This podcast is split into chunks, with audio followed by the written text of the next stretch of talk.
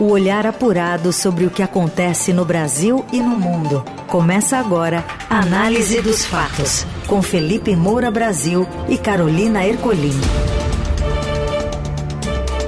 Olá, bem-vindos. Mais uma edição do Análise dos Fatos começando por aqui, reunindo, concentrando o que mais importa, as notícias importantes do dia, no meio do seu dia, nesse meio de semana também. Tudo bem, Felipe? Salve, salve, Carol, equipe do Eldorado FM, melhores ouvintes. Sempre um prazer falar com vocês aqui no Análise dos Fatos, que logo em seguida fica disponível nas plataformas de podcast. Vamos com tudo que o noticiário, como sempre, tá cheio. Vamos aos destaques deste 28 de junho. Censo conta 203 milhões de brasileiros, mas país cresce cada vez menos. São Paulo representa 21% da população do Brasil. Em dia do orgulho LGBT, 11 mil transgêneros já pediram nome social em cartórios sem precisar entrar na justiça. E ainda, a STF retoma julgamento de ação contra o ex-presidente Bolsonaro amanhã e a CPI dos atos golpistas poupa da prisão o coronel que clamou por golpe. O que acontece no Brasil e no mundo. Análise dos fatos. O IBGE divulga os dados do censo 2022 que apontam que o Brasil tem o menor crescimento de população em 150 anos. A Roberta Jansen, repórter do Estadão no Rio de Janeiro, conta mais. O Brasil teve o menor crescimento populacional em 150 anos, revelam os primeiros números do censo de 2022, divulgados na manhã desta quarta-feira, 28. Segundo o Instituto Brasileiro de Geografia e Estatística, o IBGE, de 2010, data da última contagem, até 2022, a taxa média de crescimento anual da população foi de 0,52%. A primeira registrada abaixo de 1% e a menor desde que o primeiro levantamento foi feito no país, em 1872. Ainda não está claro qual foi o impacto da pandemia de Covid-19 com seu consequente aumento no número de mortes e redução das taxas de fecundidade, para a desaceleração do crescimento populacional nos últimos 12 anos. Além disso, evidencia a tendência do fim do bônus demográfico, quando a proporção de jovens à população economicamente ativa é alta na comparação à fatia de idosos e crianças, o que eleva a chance de ganhos no PIB. Para grande parte dos especialistas, o Brasil desperdiçou a oportunidade, que teria começado há cerca de 50 anos. Os dados revelam também um inédito movimento de interiorização da população.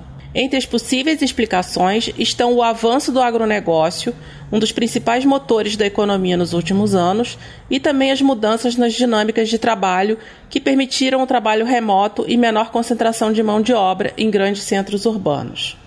O presidente interino do IBGE, Simar Azeredo, explicou que esses são os primeiros resultados do censo, mas que os demógrafos ainda estão trabalhando com os números para entender o que significam as tendências. Na contramão do Índice Nacional População do Estado de São Paulo, cresceu 7,65% de 2010 a 2022, segundo o censo. Se comparada com o número de habitantes de todo o país, a parcela paulista representa 21% dos mais de 203 milhões de brasileiros. 44 milhões 420 mil pessoas moram no estado de São Paulo, um aumento de 3 milhões e 100 habitantes, 100 mil habitantes, se comparado com o cenário de 13 anos atrás quando eram 41 milhões e 200 mil. O estado é o mais populoso do território nacional, com 645 municípios. Já a cidade de São Paulo é a mais populosa do Brasil, com 11 milhões 451 mil habitantes. A metrópole representa 25% da população de todo o estado e 5% da do país. É, São Paulo continua sendo o coração financeiro do Brasil, continua atraindo gente de todo lado em busca de emprego. É, e é até curioso que a gente esteja falando é, do aumento da população no estado no dia seguinte em que a gente tratou mais uma vez aqui no programa do plano diretor, uma verticalização ali das construções em torno das estações é, de trem, dos corredores de ônibus, quer dizer, são medidas aí também é, para absorver é, todo esse pessoal. Né? A gente estava falando que muitas vezes vai crescendo para os lados, aí entra em área de preservação ambiental, às vezes você tem facção criminosa que está ali é, com projetos imobiliários, entre aspas, é, distribuindo ali sem escritura, etc. Quer dizer, é preciso é, combater esses males para conseguir absorver de uma maneira é, que cause menos impactos negativos, porque a, o foco de atração ainda é muito grande e isso tem um reflexo político. Né? Existe até uma preocupação já do PT com a ineligibilidade iminente de Jair Bolsonaro, a ascensão é, do Tarcísio de Freitas, atual governador de São Paulo. É, quando você está governando um estado é, que representa essa parcela tão significativa da população, você tem muito poder, mesmo que, mesmo que as pessoas, é, uma parcela é, dessa população nem sequer vote em São Paulo, ela está vivendo naquele estado e avaliando é, os benefícios é, de, de um governo. Então, se o Tarcísio for para uma campanha presidencial, é, tudo o que ele faz aqui está pesando também lá no resultado final. Agora, é, antes desses itens apontados como fatores para a interiorização da população, também me parece que existe um esgotamento territorial das capitais. Né? A gente vê isso é, no Rio de Janeiro é, e a gente vê essas tentativas de solução até em São Paulo. É, então, você tem também, claro, o avanço do agronegócio, tem a questão de home office, a questão de trabalho remoto, é, tudo isso que vai dando alguma flexibilização e mudando um pouco é, o é, o, o, o, rumo né, que o, a, a população estava tendo é, no país no, nos últimos anos. É, é, já havia uma tendência é, de queda no número de filhos, né, no número é, de é, filhos mesmo, de, é, a taxa de fecundidade ela já vinha é, caindo nas últimas décadas. Eu tinha até esse dado aqui em algum lugar, depois eu acho para vocês mas a média de moradores por domicílio, né, que é, parece também trazer esse, esse reflexo, caiu entre 2010 e 2022, passando de 3,31 para 2,79. Então teve uma queda aí de 18,7% em um número ainda mais acentuado do que é, tinha registrado entre 2000 e 2010, que era de 13,5%. E certamente é, o cenário da pandemia acabou agravando, as pessoas ficaram mais ainda receosas é, em ter um número maior de filhos. É, você tem também é, cinco aí dos dez municípios mais populosos que perderam população: Salvador, Recife, Belo Horizonte, Rio de Janeiro é, e Fortaleza. E no Rio, assim, para ser mais específico em relação à minha própria cidade, embora eu more em São Paulo, é, você também tem ali, provavelmente, questões é, de violência urbana que podem entrar como fatores secundários aí é, em, em, mudanças populacionais, porque a gente vê também uma queda muito grande ali em São Gonçalo, que é uma área dominada pelo tráfico, é, uma queda é, em Duque de Caxias, que é uma área dominada por milícia, e aí você tem uma interiorização ali para cidades como Maricá, por exemplo, que estão aumentando a sua população. Então, é, são mais ou menos esses aí os fatores que estão levando a essas mudanças mudanças, vamos acompanhar e ver se as soluções trazidas pelo poder público é, fazem com que a, a, a distribuição populacional no Brasil seja mais saudável. Na Eldorado, análise dos fatos. Pressionado por Jair Bolsonaro a pedir vista e interromper o julgamento que pode deixar o ex-presidente inelegível, o ministro do Tribunal Superior Eleitoral, Raul Araújo, sinalizou que deve votar já na manhã desta quinta, na retomada da sessão de análise do caso.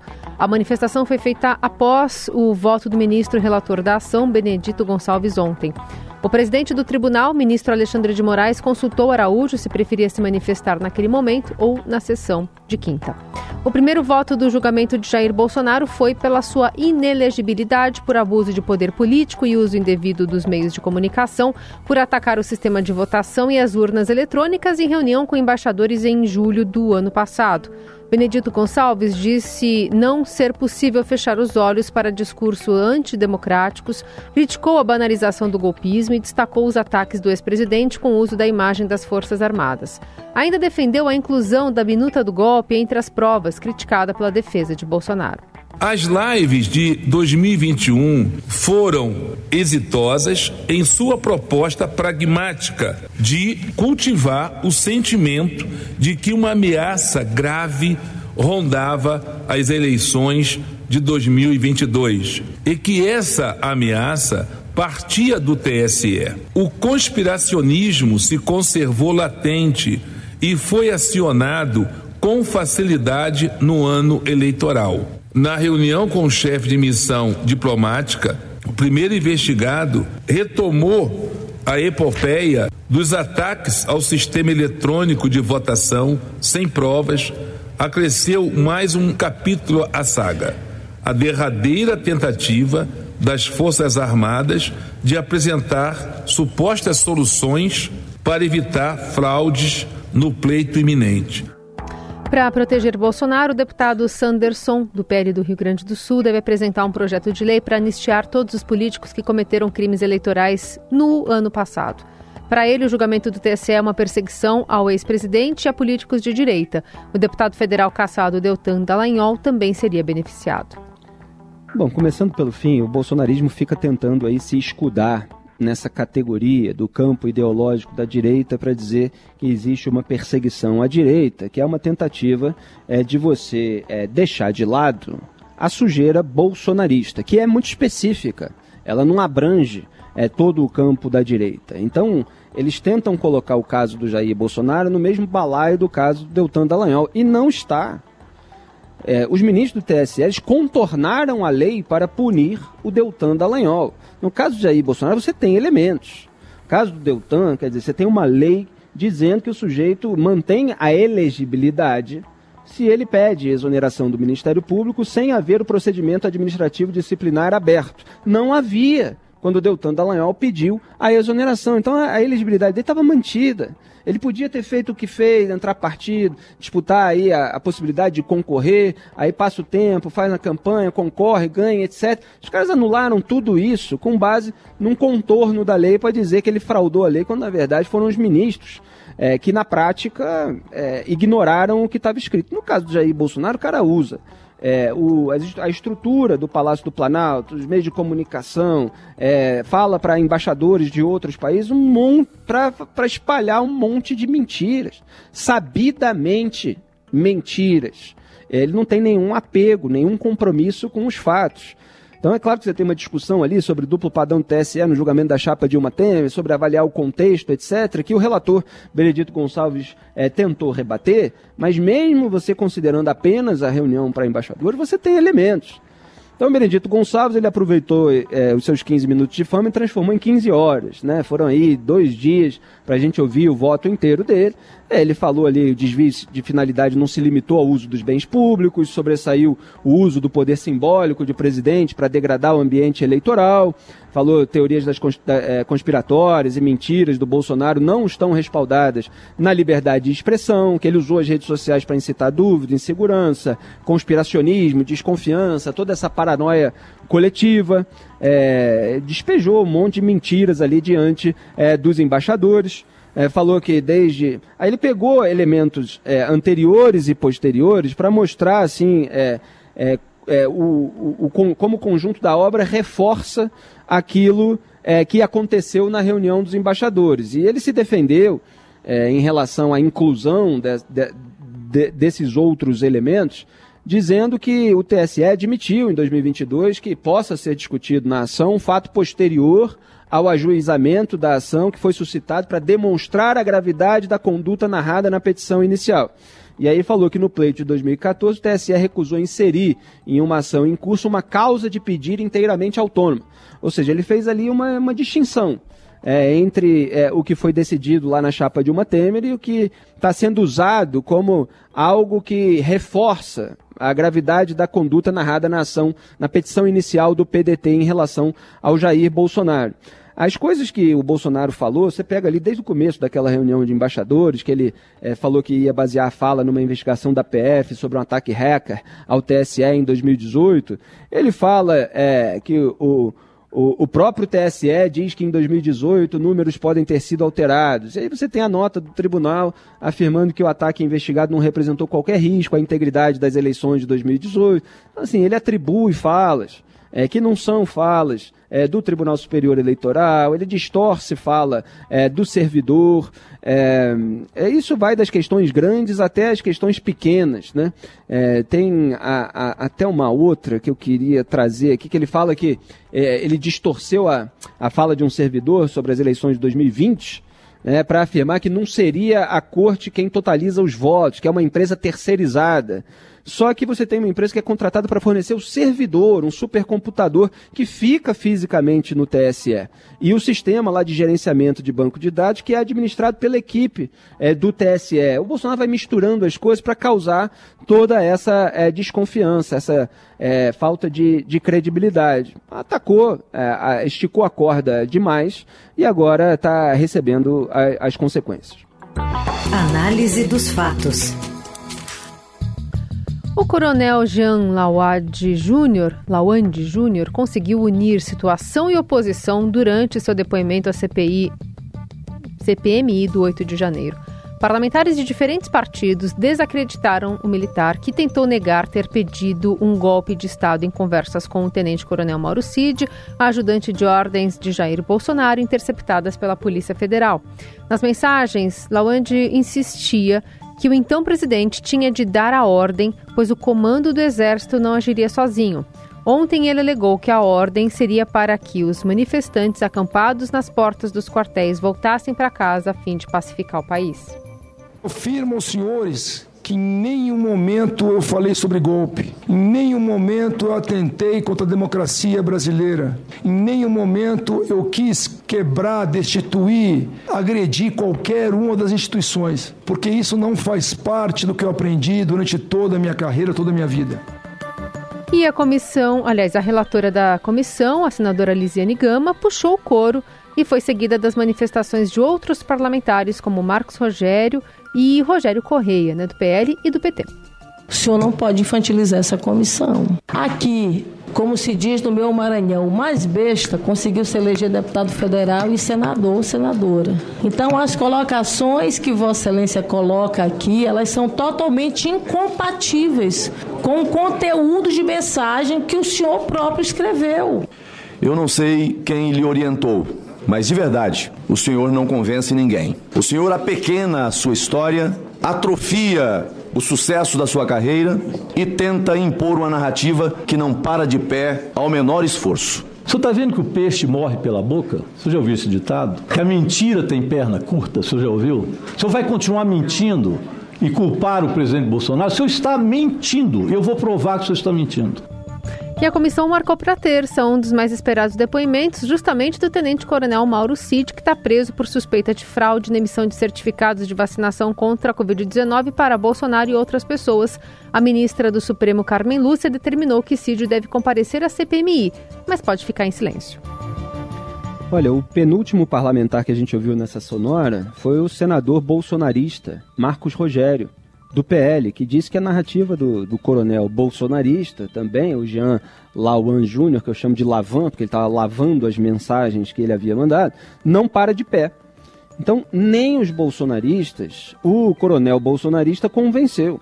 Ele oscilou entre fazer ali um meia-culpa parcial e se fazer de sonso na comissão. E acabou desmascarado, fez até beicinho quando o, deputado bolsonarista começou a falar, porque ele se sentiu realmente acuado e absolutamente isolado. Até a senadora Soraya Tronic, ela falou, ah, Jair Bolsonaro já abandonou você.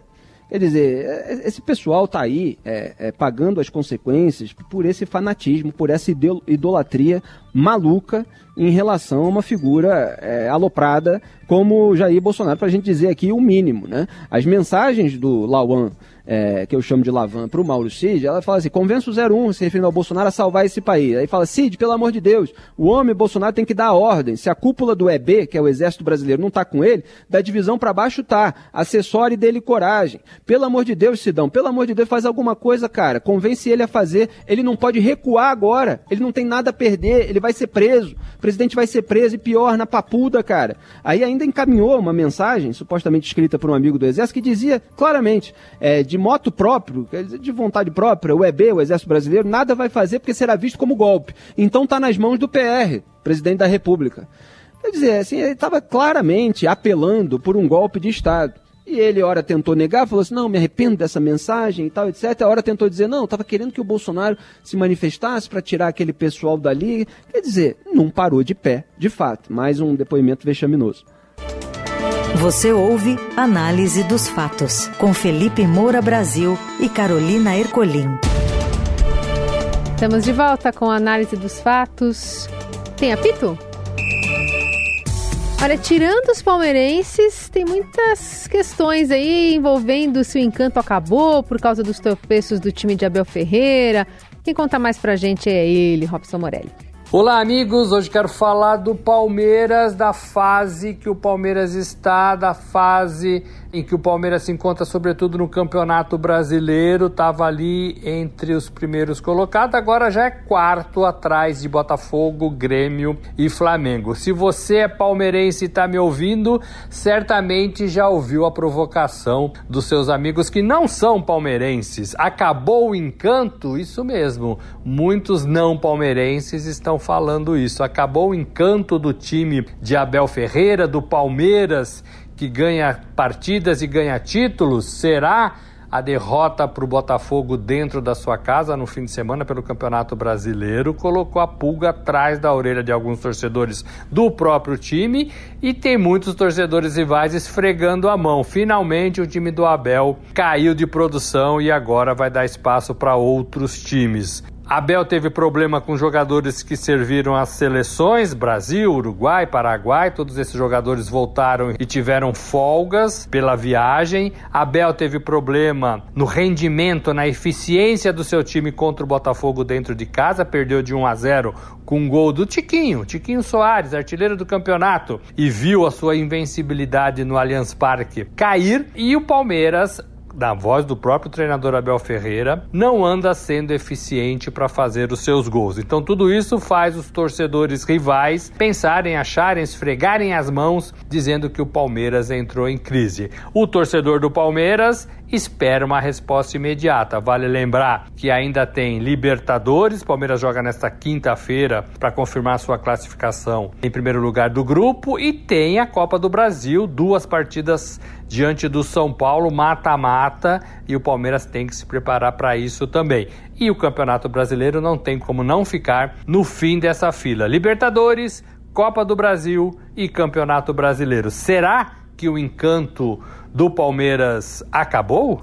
É isso, gente. Falei, um abraço a todos, valeu.